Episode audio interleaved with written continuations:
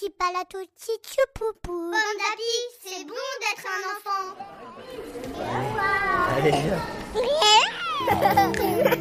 Bonjour, bienvenue dans la pause parent. Sophie Marinopoulos est psychologue et psychanalyste. Dans ce podcast, elle raconte et explique des moments clés de la vie de l'enfant. Ces mots rassurent et accompagnent nos vies de parents. Aujourd'hui, la vie sensorielle des enfants.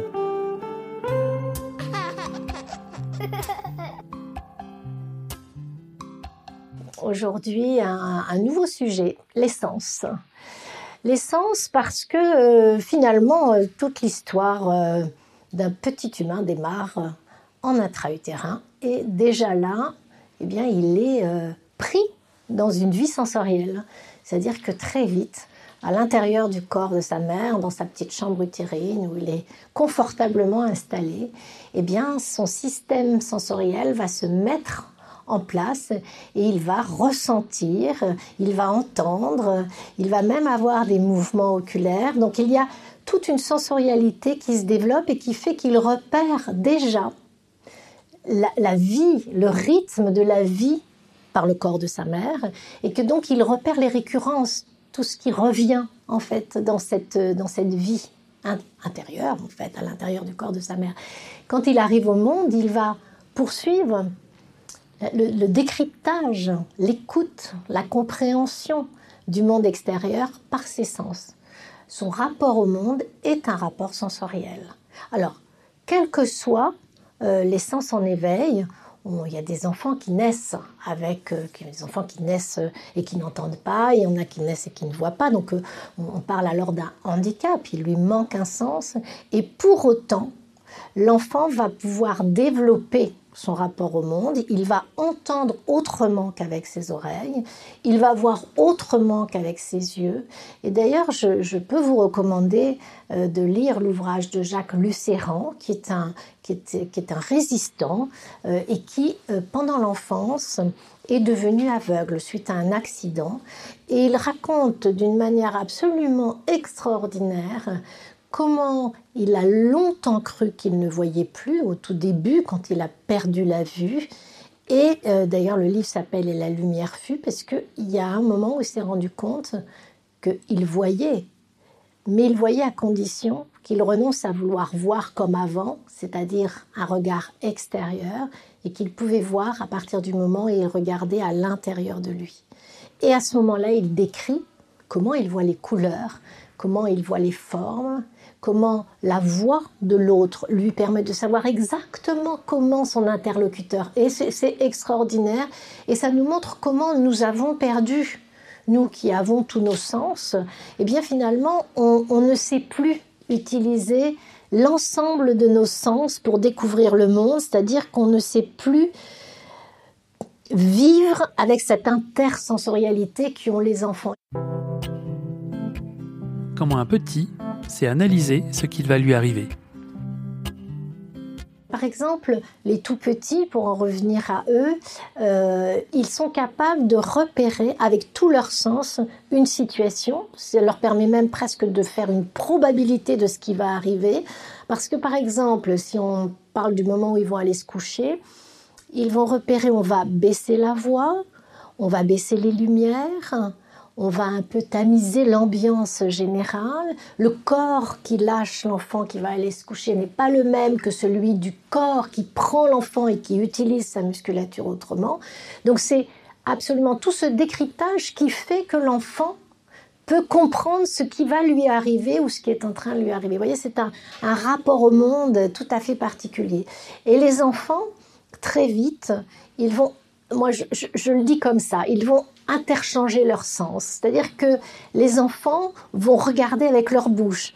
Par exemple, on leur donne un objet quand ils sont ils ont quelques mois et qu'ils sont capables de le saisir dans leurs mains, eh bien le mouvement premier est de le mettre à la bouche. La, la bouche est une bouche de main, c'est une bouche qui palpe, c'est une, une, bouche qui touche.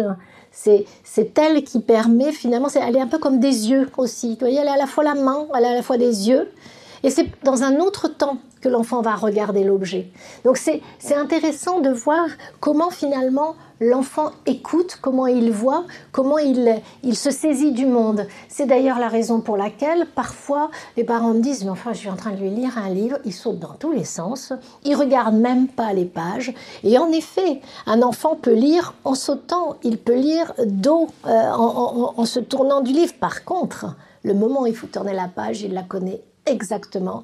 Et hop, il va revenir, il va tourner lui-même la page. C'est-à-dire qu'il sait, il connaît parfaitement bien la scansion.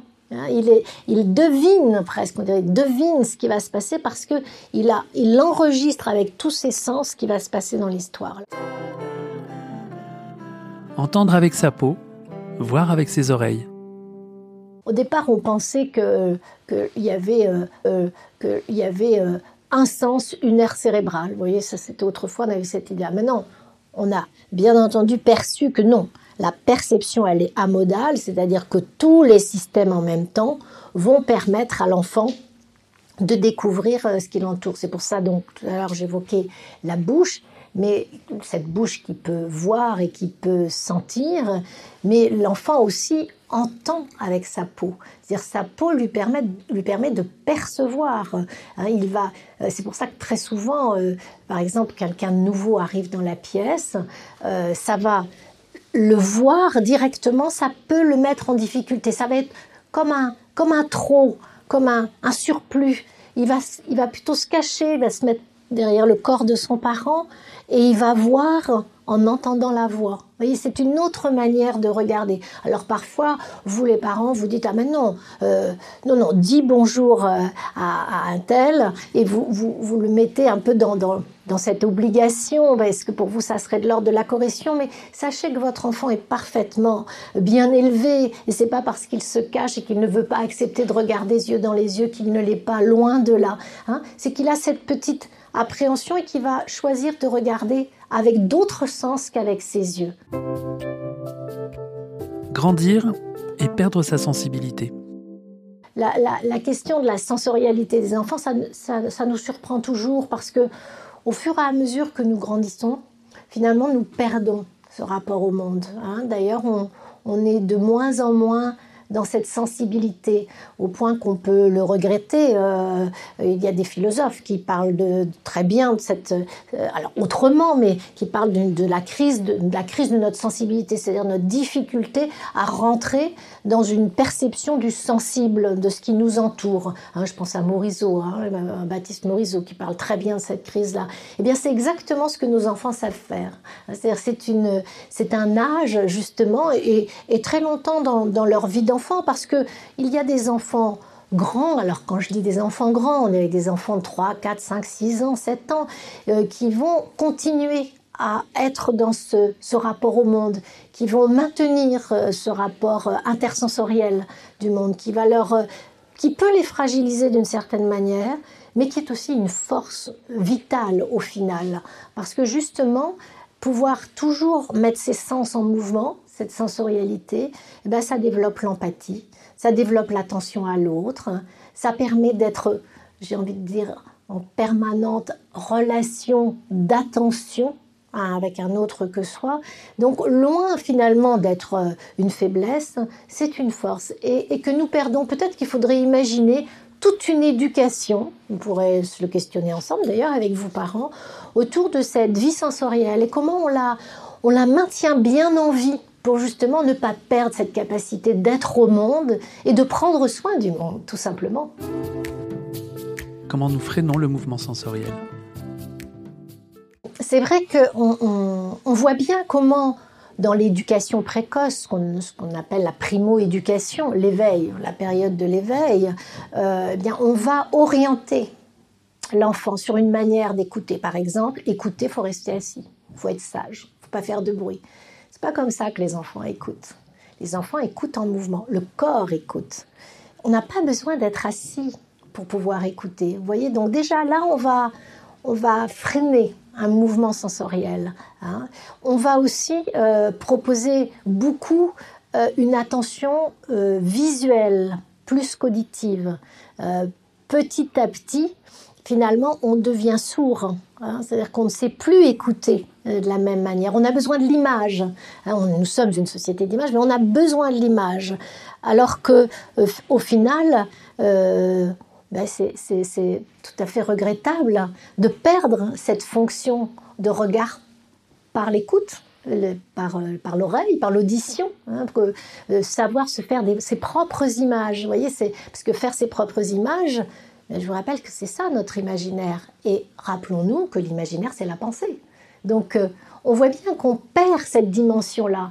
Et d'ailleurs, ça, nous joue des tours, j'ai envie de dire, euh, ça joue des tours à nos enfants euh, au fur et à mesure qu'ils grandissent dans les classes. Parce qu'en effet, il y a des choses qu'ils ne savent plus faire.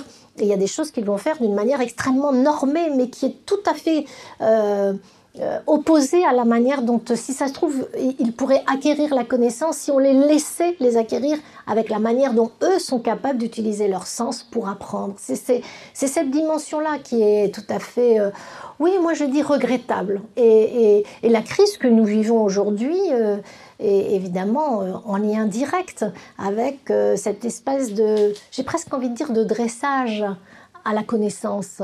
Hein, c'est comme si on devait dresser la manière d'apprendre. Ça, c'est regrettable.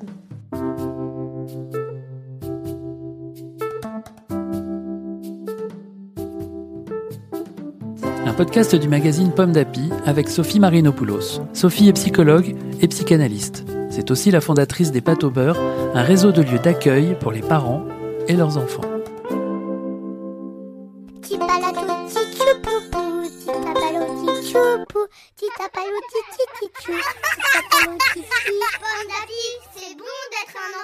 Un podcast Bayard Jeunesse.